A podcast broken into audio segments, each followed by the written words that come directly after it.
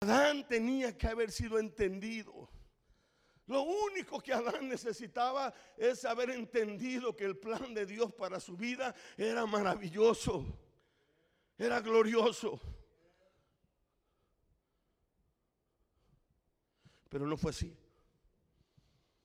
Y mientras nosotros, mientras no seamos entendidos de que los planes de Dios son mejores que nuestros propios planes, vamos a tener problemas.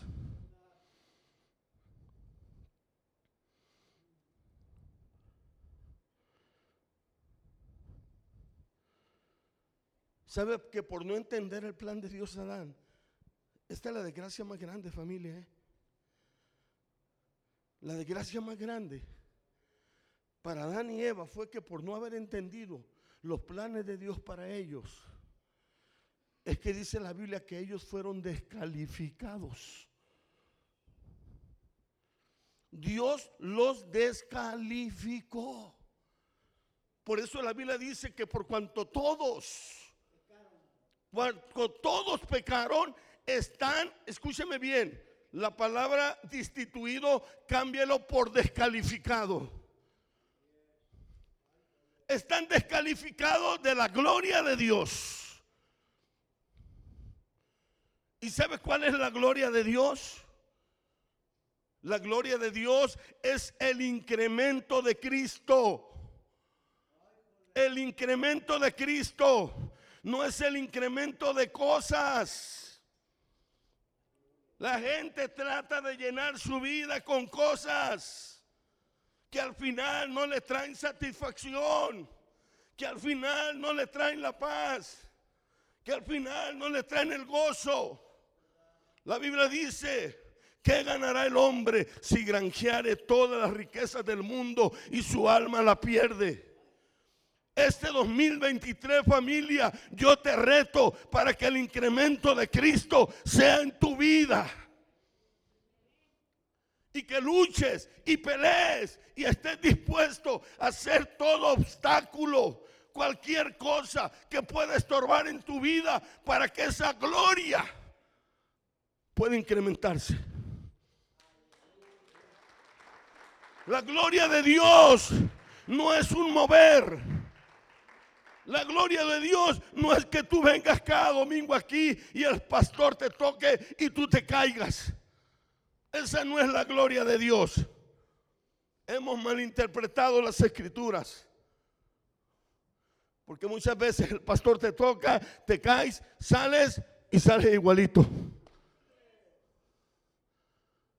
Cuando la gloria de Dios cae en un lugar, escúchame bien, o en una persona, las cosas cambian porque cambian.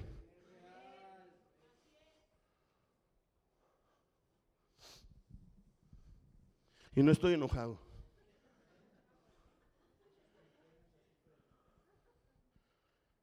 Las cosas cambian porque cambian familia. Porque el incremento de Cristo es la misma gloria de Dios en nuestra vida. Porque al final, Dios, Dios no tiene nada más que darnos más que a Cristo. ¿Sabía usted que Dios no tiene cosas para darnos porque no es Santa Claus? No es Papá Noel.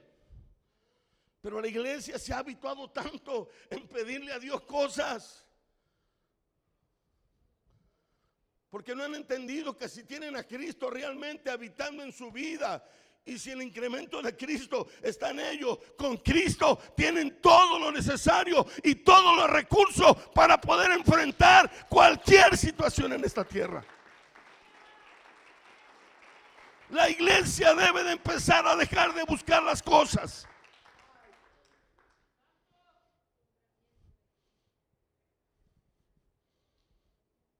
Yo oro en este 2023. Yo le decía a la iglesia el mensaje, el primero de diciembre, el mensaje que le di, y les decía, yo oro para que Dios alumbre sus entendimientos.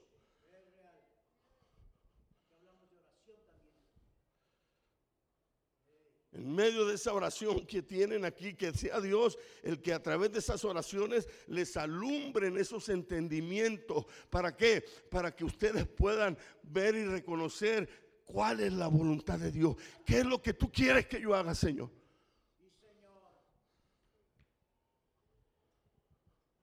¿Sabía usted que la cruz significa renunciación? Significa negación. Aquel que quiera venir en pos de mí, niéguese a sí mismo. Y eso incluye todo. Ah, no, no, Señor, pero me voy a negar en esto, pero en este otro no, no, no, no, dice Dios, o es todo o no es nada. Porque en Dios no hay media tintas, iglesia.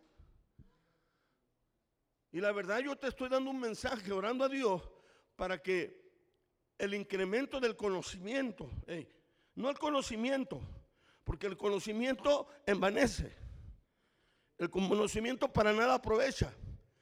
Pero el conocimiento del incremento de la vida, de la vida, de la vida que nos impronta, de la vida que nos habita, porque es una vida que nos habita. Es una vida que quiere vivir su vida a través de mi vida.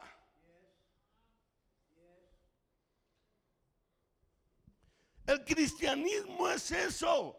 La vida cristiana es que Cristo viva su vida a través de mí.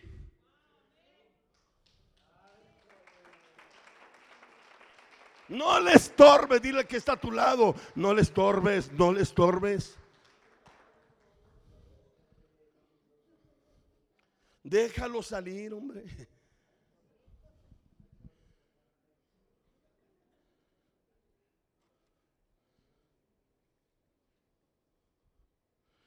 Dios tiene todo lo mejor para nosotros. Y el deseo de Dios, el anhelo de papá, porque Él es tu padre. El anhelo de nuestro padre, porque Él no tiene otro anhelo más. Y el deseo de Dios es que nosotros, como sus hijos, participemos en sus planes, en sus propósitos en el propósito eterno de Dios. Mi pregunta es, ¿cuántos conocen? Hey, no me respondas, pero ¿cuántos conocen el propósito del Padre? Porque si no conocemos el propósito del Padre, ¿cómo vamos a colaborar con Él? ¿Cómo le vamos a hacer? Por eso necesitamos ser entendidos en ese propósito.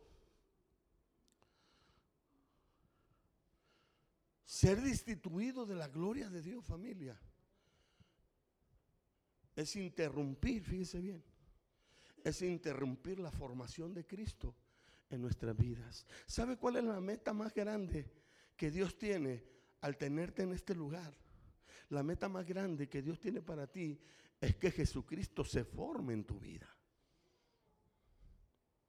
El apóstol Pablo lo dice muy claro. Él lo dice, hijitos míos hijitos míos, dice, por los cuales vuelvo a qué? A sufrir, diga, a sufrir. Si hay algo, si hay algo que le sufría al apóstol Pablo por las iglesias que él había plantado en aquel tiempo, si hay algo que le preocupaba al apóstol Pablo en aquel tiempo de esas iglesias, era que Cristo se formara en la gente. Mi pregunta es, porque cuando tú vayas al cielo, Dios no te va a preguntar cuánto diste de diezmo, aunque debes de darlo. ¿Cuánto diste de ofrenda? Dios no te va a preguntar cuánto duraste en un servicio alabándole a Él. Porque al final de cuentas todo esto es parte de que de un servicio que le hacemos a Dios. Pero lo que sí Dios te va a preguntar a tu vida es cuánto de Cristo se formó en ti. Yo te pregunto, ¿cuánto de Cristo hay formado en ti? Esto es lo que decía Juan el Bautista. Es necesario que Él crezca para que yo En la medida en que tú le permites a Él crecer dentro de ti, porque está dentro de ti, en la medida en que tú le permitas crecer dentro de ti, es en la medida en que tú vas a ir menguando cada día. Y esto es lo que se requiere, mi amado, de las iglesias en este tiempo. Una de las preocupaciones más grandes que tenemos mi esposa y yo en estos últimos tiempos es realmente ver cuánto de Cristo se le está formando en la gente. Por eso en el 2023 debemos anhelar, diga, nuevos niveles. Vamos, diga, nuevos niveles de gloria. Y yo ya le dije que es la gloria. Necesitamos anhelar. Si ustedes están orando aquí, yo les aconsejo que parte de la oración que ustedes están teniendo en este lugar, que sea para que en este año ustedes tengan nuevos niveles. ¿De qué? Nada de nosotros y todo de Él. ¿Quiere que le vaya bien este 2023? La neta, dígame usted, ¿quiere que le vaya bien? ¿Quiere que le vaya bien en su matrimonio? ¿Quiere que su matrimonio sea un matrimonio realmente feliz? Un matrimonio lleno de gozo, con armonía. Que su negocio prospere. Que haya nuevos nuevos niveles de bendición para su vida. ¿Sabe una cosa? No hay otra manera más que meternos en los planes de Dios. Preguntarle al Señor, Señor, ¿cuáles son tus planes? ¿Cuáles son tus planes, Señor, para este para este 2023? Revélamelos. Necesitamos, Señor, conocer, necesitamos, Señor, ir a esos nuevos niveles. Y si de algo debemos de asegurarnos para este 2023, es estar en el plan de Dios. Fíjese bien, ¿qué incluye el plan de Dios? Los que apuntan, apunten. ¿Qué incluye el plan de Dios? El plan de Dios, familia, incluye la formación de Cristo. Voy a hacer una pregunta. ¿Hay discipulados aquí? ¿Hay escuela? Quiero decir escuela. Parece que si hay escuela. ¿Sabe que usted debería estar aquí en la escuela para que Cristo se le forme? No hay otra manera. La formación de Cristo viene a través del discipulado en su vida. Y usted debe de anhelar para este año esa formación de Cristo, pero no solamente la formación de Cristo, porque cuando usted tiene a Cristo en su vida, como debe de ser, usted va a tener todos los recursos necesarios para poder vivir una vida, fíjese bien, una vida plena, una vida dichosa, una vida en abundancia. Porque eso vino Jesús, Él vino a qué? A darnos vida, pero no solamente a darnos vida, sino a dárnoslas en qué? En abundancia. De manera que cuando usted se forma Cristo en su vida, con esa formación vienen todos los recursos necesarios para la operatividad de este plan y propósito. Y además, fíjese bien, vienen las añadiduras. No son primeramente las añadiduras.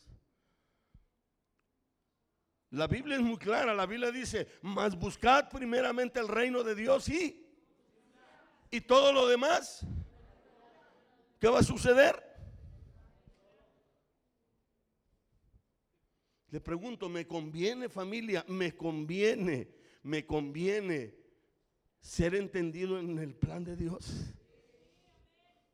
Como familia, familia, vamos a ser entendidos en cuál es el plan de Dios, hombre.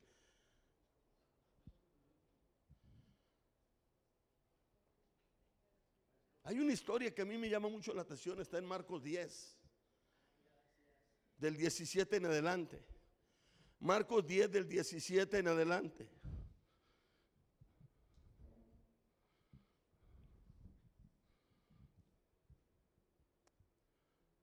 Cuando Jesús estaba por emprender su camino a Jerusalén, un hombre se le acercó corriendo y se arrodilló y le preguntó, maestro, ¿qué? Bueno, fíjense bien, maestro bueno. Hay algo que este joven miró en él. Pero ese algo que miró en él no era algo natural. Al grado que le dice Jesús, ¿por qué me llamas? Si solo Dios es bueno. Pero el joven había visto algo diferente en Jesús.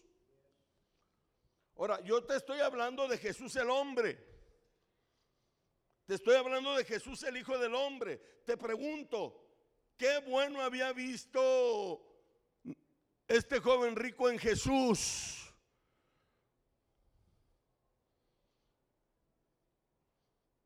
Diga al Cristo. Porque recuerde que en ese tiempo a Dios le plació venir y morar en un cuerpo. ¿En el cuerpo de quién? En el cuerpo de Jesús. De manera que Jesús en ese tiempo, en ese tiempo era el templo de del Espíritu Santo, del Espíritu de Cristo. Y todo lo que Jesús hacía, lo hacía por ese Espíritu. Pero en este tiempo, en este siglo, después de que Jesús se va, a Dios le place habitar en un cuerpo de muchos miembros.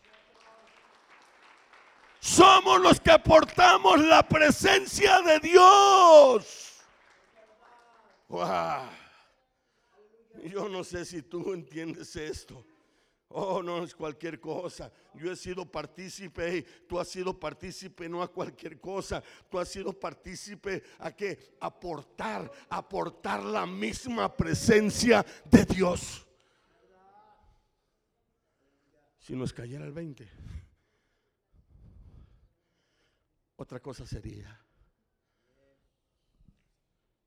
Nos comportaríamos de otra manera actuaríamos de otra manera. Haríamos, pensaríamos de otra manera.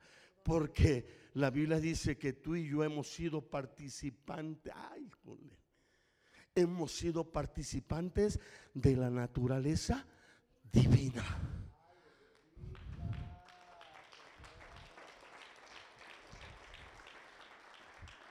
Eh, lo que Jesús hacía no lo hacía por sí mismo.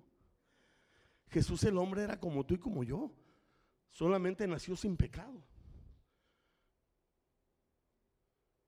Lo que marcaba la diferencia en Jesús era quién lo habitaba.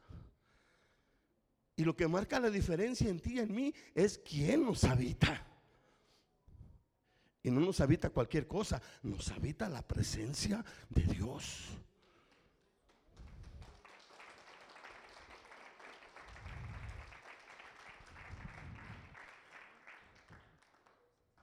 Eres el templo de Dios. Y le dice, ¿qué debo de hacer? ¿Para qué? Para tener la vida eterna. Este joven, mi amado, tenía todo. Pero tenía todo, pero esta pregunta que le hace a Jesús nos dice que el hombre, a pesar de que lo tenía todo, aquello, aquello que muchas veces nosotros buscamos, para que aparentemente podamos ser qué? Felices. Para que aparentemente podamos tener paz. Para que aparentemente podamos tener gozo. Para que aparentemente pudiéramos tener tantas cosas. Y este hombre se le acerca a Jesús porque él miraba que en Jesús había todos esos recursos. Y dice, ¿qué debo de hacer, maestro, para poder tener la vida eterna? Usted sabe que el reino de los cielos no consiste en comida, no consiste en bebida. Cuando habla del reino de los cielos no está hablando de un lugar geográfico, familia, está hablando de un estado de vida. ¿Sabe que usted y yo estamos viviendo el cielo en la tierra? Eh, eh, eh. ¿Sabe que usted y yo estamos viviendo el cielo en la tierra y que no necesitamos morirnos para irnos al cielo? Porque desde el momento en que el Rey de Reyes vino y se metió dentro de nosotros, el cielo está en nosotros y todo lo que hay en el cielo hay en nosotros. Hay gozo, hay paz.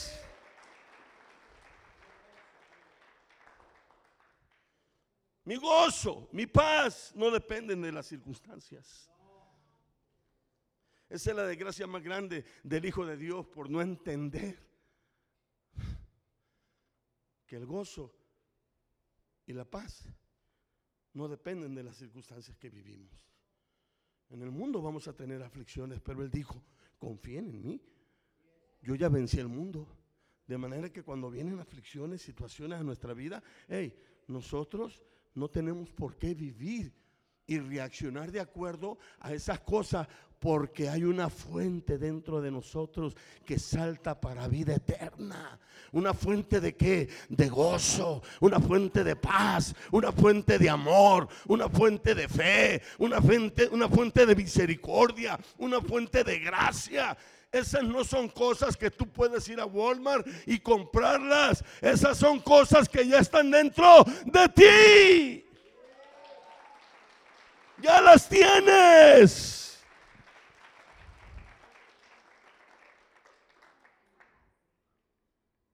Disfrútalas. Son tuyas. Hey, disfrútala. La, vida en Cristo, familia, es un disfrute. La vida en el Señor es para disfrutarla.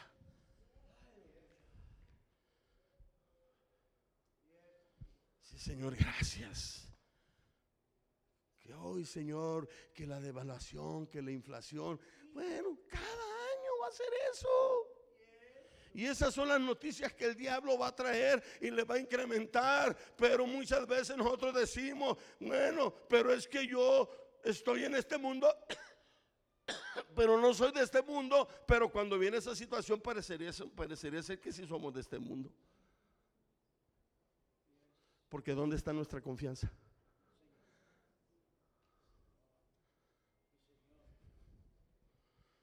Y este joven rico le dice esto. Síguele, mija. Jesús le dijo, ¿por qué me llamas bueno? Ninguno hay bueno sino solo Dios. Los mandamientos sabes. No adulterarás. Seguramente este joven no adulteraba, ¿eh? Porque si hubiera adulterado, Jesús le hubiera replicado. Pero este joven estaba diciendo verdad y le dice, no mates, no hurtes, no digas falsos testimonios, no defraudes, honra a tu padre y a tu madre. Y mire la respuesta. Él entonces respondió, le dijo, maestro, todo esto lo he guardado desde mi juventud. Hay credenciales aquí. Que muchas veces ni con nuestras oraciones las podemos vencer. Hacemos promesas, amados, y a la primera de cambio. ¿Sabe por qué? Por no ser entendidos. Uno, en el plan de Dios. Dos, en quien me habita. Yo no puedo enfrentar este mundo, familia, en mis propias fuerzas. Hay gente que dice, pastor, usted que está más cerquita del cielo, ¿por qué no pide? Mm, hombre, si supieras. Quizás le voy pegando al infierno.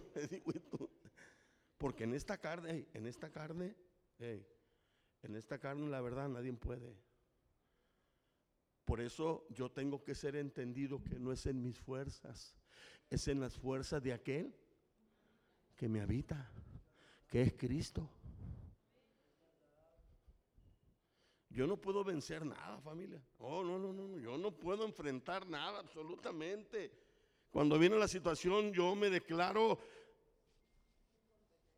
incompetente ante las cosas como el apóstol Pablo cuando le decía al Padre, tres veces te he rogado para que aparte de mí que este aguijón y no me has hecho caso. Y Dios le dice, Pablo, Pablo, pues bástate mi gracia, le dice, porque en tu debilidad mi poder se va a percionar. Es en el poder de Dios. No es en mis fuerzas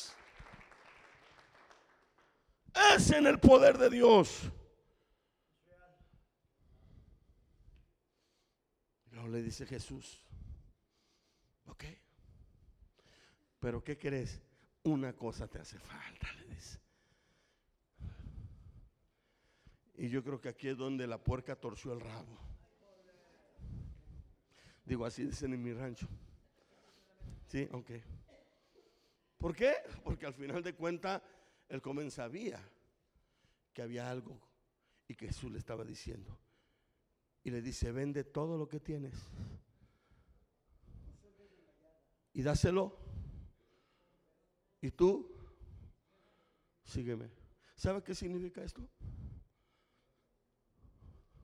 Aquellas cosas, póngame atención, aquellas cosas que yo en un principio creé para que tú te señorearas de ellas? Resulta que ahora, por haberme dejado a mí, ellas se están enseñoreando de ti. Y yo no te llamé a eso. Mi plan es muy diferente al plan que tú tienes. Porque por buscar ese plan propio, ese propósito propio, has perdido familia, has perdido esposa, has perdido esposo, has perdido hijos, has perdido muchas cosas. Te pregunto, ¿han valido la pena? Diga, necio.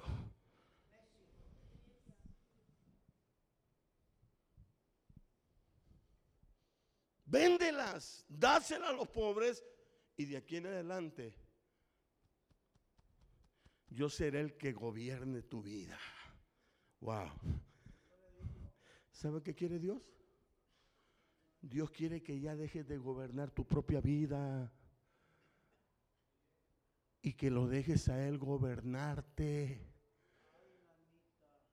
Esa es la cruz. Eso es lo que significa la cruz. La cruz significa ya no vivo, mas Cristo vive. Y lo que antes vivía en la carne, ahora lo vivo donde? Bajo el gobierno y el señorío de Jesucristo. Necesitamos dejarle el gobierno a Dios. Él sabe lo que nos conviene. Él sabe lo que necesitamos. Él tiene lo mejor para nosotros, familia.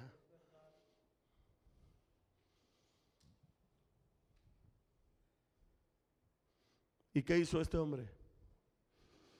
Se agachó y se fue. Porque tenía, no diga porque los bienes lo tenían a él. ¿Se da cuenta? ¿Se da cuenta quién está gobernando a quién? Yo te pregunto, hey, te pregunto, ¿quién está gobernando a quién? ¿Quién está gobernando a quién? No, no, no, no, no. Hay gente que dice, ah, es que yo hago lo que me pega la gana. El día que yo quiero dejar esto lo dejo. ¿Y por qué no te han dado la gana de dejarlo? Porque ciertamente está siendo gobernado por alguien. Cuando los discípulos escucharon esto, porque Jesús le dijo, cuán difícil es, cuán difícil es que el rico entre en dónde. Es más fácil que entre un camello por el ojo de una aguja a que el rico entre dónde? En el reino. Y cuando escucharon los discípulos, porque para eso lo dijo Jesús, ¿eh? Jesús lo dice a Pedro, pero para que lo oiga Juan. Y le dicen los discípulos, maestro, pues entonces, ¿quién podrá ser salvo? Hey, agarre esta. ¿quién podrá qué? ¿Sabe quién necesita ser salvada? ¿Sabía usted que nosotros, por la vida que nos habita, por el Cristo que nos habita en el Espíritu, somos perfectos? La Biblia dice que el que se une al Señor, ¿qué es? El que se une al Señor es un espíritu con el Señor, pero recuerde que somos seres tripartitas. Somos espíritu, somos alma y somos cuerpo.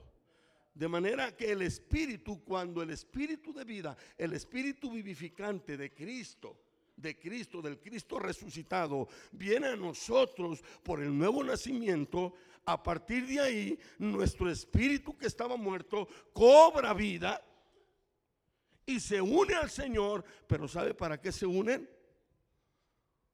Para que el alma sea sometida. ¿Sabe dónde está el problema? En el alma. Porque el alma es un alma, sin ese espíritu de Cristo es un alma, diga, ingobernable. El alma necesita gobierno. Pero ahí es donde mucha gente, donde mucha gente no trabaja.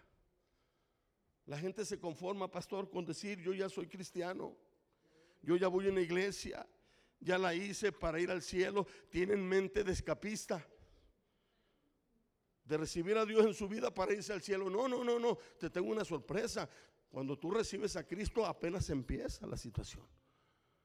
Y por eso es muy importante la formación de quién? De Cristo donde, diga en mi alma, para que ese Cristo gobierne a mi alma todos los días de mi vida. Y le dicen, entonces, ¿quién va a ser salvo? Y Jesús le dice, bueno, lo que para el hombre es imposible, lo que para el hombre es imposible, ¿para quién es posible? Pero yo le pregunto, ¿desde dónde? Le pregunto, ¿desde dónde? Porque ¿sabe cuál es otro problema que tiene la iglesia? Otro problema es que le piden a Dios de afuera. Señor, ayúdame. Señor, dame. Señor, bendíceme. Señor, sáname. Señor, ayúdame. Y mientras nosotros estemos con la mirada hacia el exterior y mirando a un Dios atmosférico, cuando ya Dios no está en la atmósfera, aunque lo puede estar, entiéndame esto, hey, ahora ya no está ahí, ¿sabe dónde está? Dentro de ti.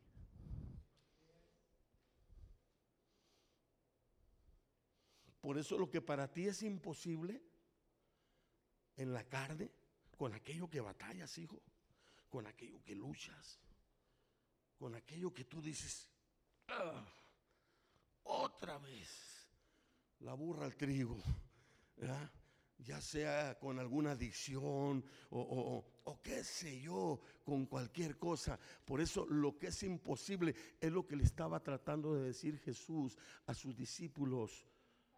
Él no le estaba hablando, él no le estaba hablando de la salvación de la vida eterna, le estaba hablando de la salvación diaria. Porque tú y yo tenemos que ser salvados todos los días de situaciones, de tentaciones, de cosas. Y por eso Jesús le dijo, lo que es imposible para el hombre, es posible para quién? Para Dios.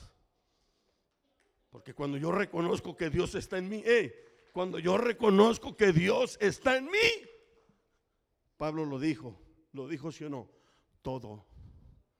Diga conmigo, todo. Lo puedo en Cristo que me fortalece.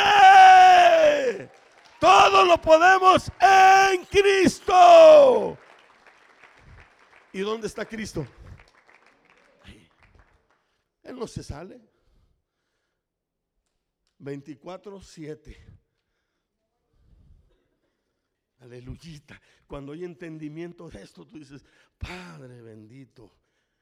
Oh, aquí, ahora sí, aquí hay poder.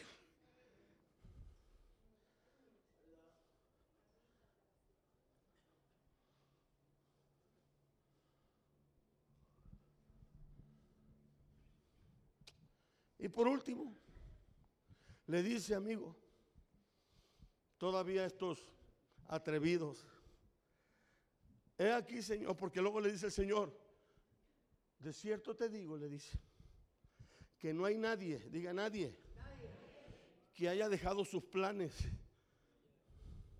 Ah, agarre esto, que haya dejado sus planes. Porque ahí dice que haya dejado padre, madre, hijos. Y no solamente para tela, ciertas y cuales cuestiones de la vida, que muchas veces les tomamos más importancia que al mismo Dios. No hay nadie que haya dejado sus planes, yo lo pongo así, lo aterrizo en este plan, sus planes que no reciba, le dice. Porque ellos le dijeron, he aquí Señor, ¿qué onda contigo? Nosotros hemos dejado todo. Todo lo hemos dejado.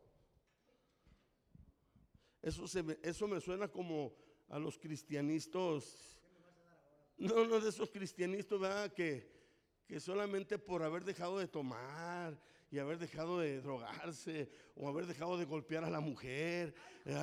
O sea, se sienten tan orgullosos de decir, Señor, yo he dejado todo. ¿Qué has dejado? Dice el Señor. Vergüenza te debe de dar.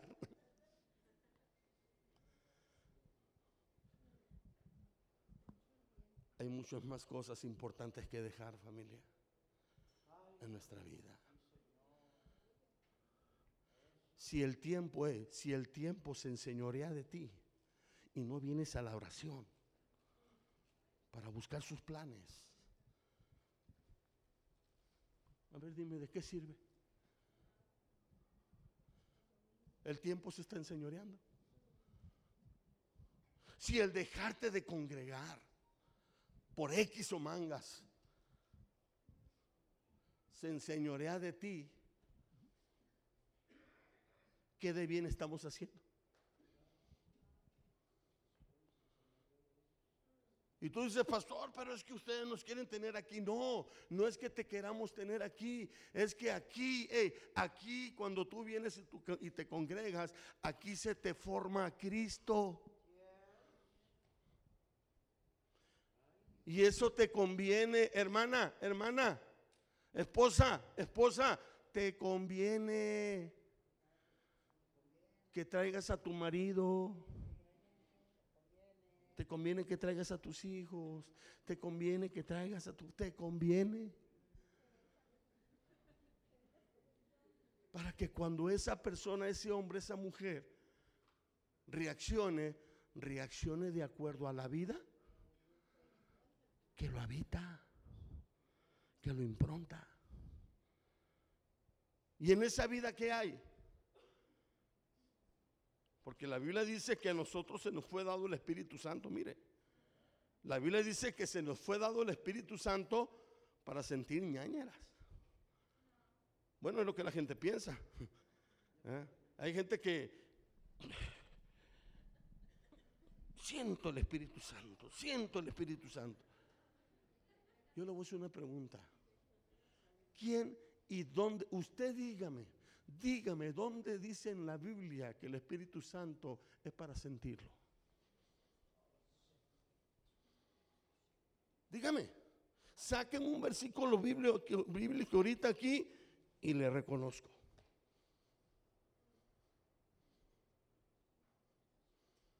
¿Sabe para qué nos fue dado el Espíritu Santo? Ese es el error, pastor, de, muchos en las iglesias que se mueven más por sentimientos, se mueven más por emociones. Las emociones no te van a cambiar. Los sentimientos no te van a cambiar porque en veces son buenos y en veces son diabólicos. Una, dos, tres.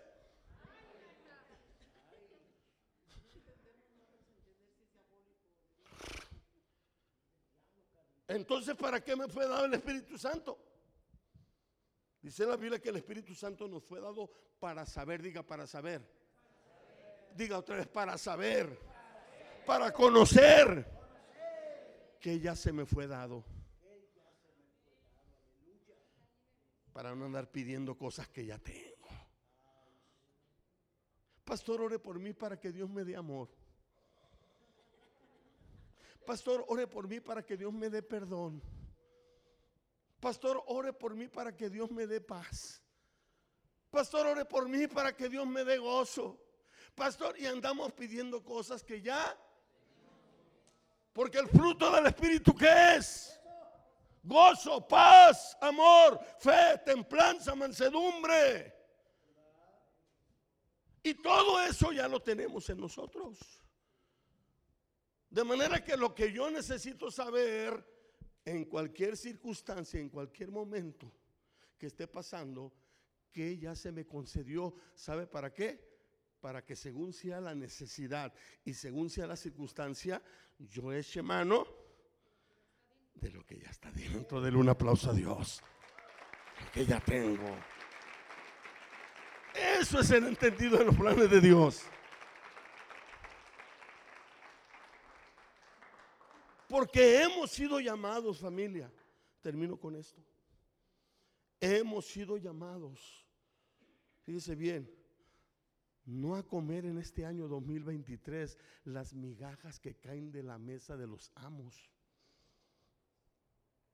La iglesia no tiene por qué conformarse con las migajas. La iglesia ha sido llamada a sentarse en la mesa del rey, porque tú y yo estamos sentados en lugares celestiales juntamente con Cristo. Ahí, ahí están las delicias. Por eso los planes de Dios son buenos. Le pregunto, nos conviene meternos esos planes. ¿Cuántos quieren tomar el reto para este año y decir, voy a hacer un lado todo lo que me estorba?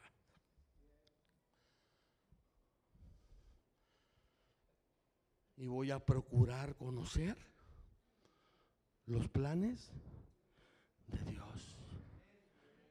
Y el plan principal de parte de Dios para tu vida es el incremento de Cristo. Hasta que todos lleguemos a dónde?